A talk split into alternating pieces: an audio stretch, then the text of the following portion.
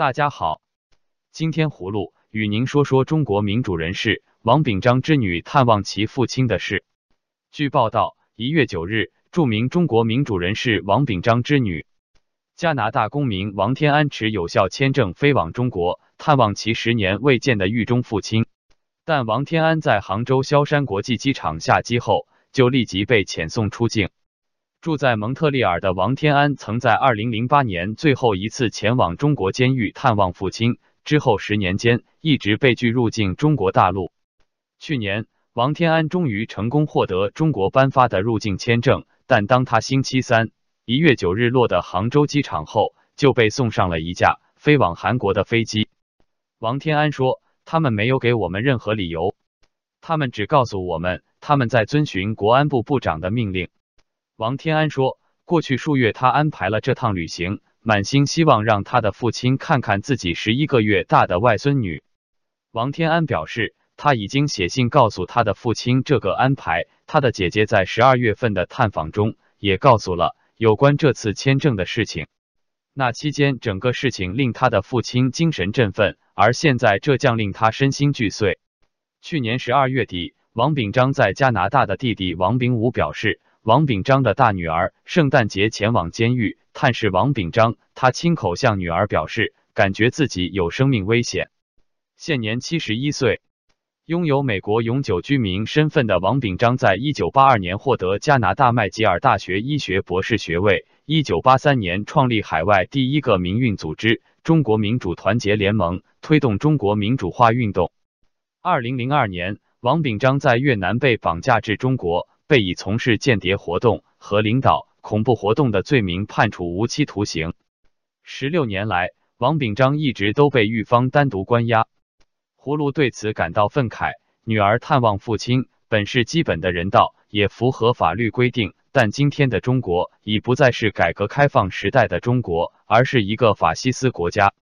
接着，葫芦与您谈谈美中贸易谈判的进展。美国副贸易代表葛瑞雪。和财政部副部长马尔帕斯率队于周一出席了新一轮美中贸易谈判。美国商务部长罗斯对当地一家财经新闻频道表示，他对本次双方在京举行的谈判充满期待，相信两国能够在所有关键问题上达成合理共识。但他表示，尽管双方很可能会在直接贸易领域取得成果，但在如何解决结构性贸易争端和履行监督机制上，仍有相当长的路要走。美国华盛顿信息与战略研究所所长李恒清指出，美中两国目前的谈判地位已经呈现了一边倒的局面。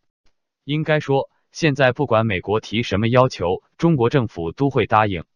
只有一件事，他不愿意答应，那就是不能发布公报，因为这和当局过去两年一直在讲“厉害了，我的国”，煽动民族主义情绪有关。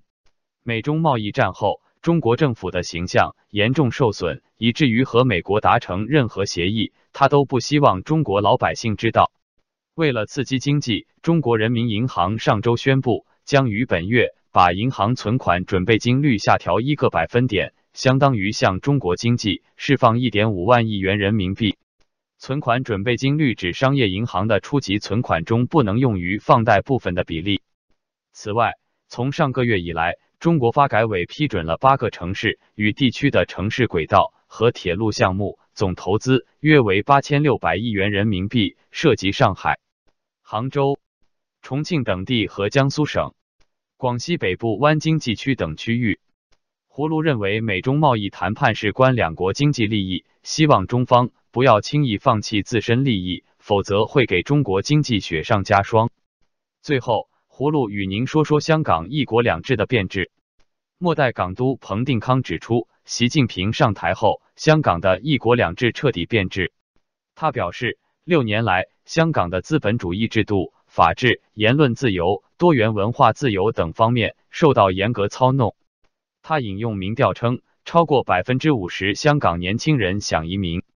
据香港《苹果日报》报道，彭定康周二八日在英国国会外交事务委员会。就香港的情况发言时表示，在香港主权移交后的前一零至一五年，一国两制十分成功，港人保留了很强的公民意识，在政治自由和经济自由之间有良好的平衡，而且享有的法治和言论自由也毋庸置疑。他称，当时香港很可能是最自由的亚洲城市之一。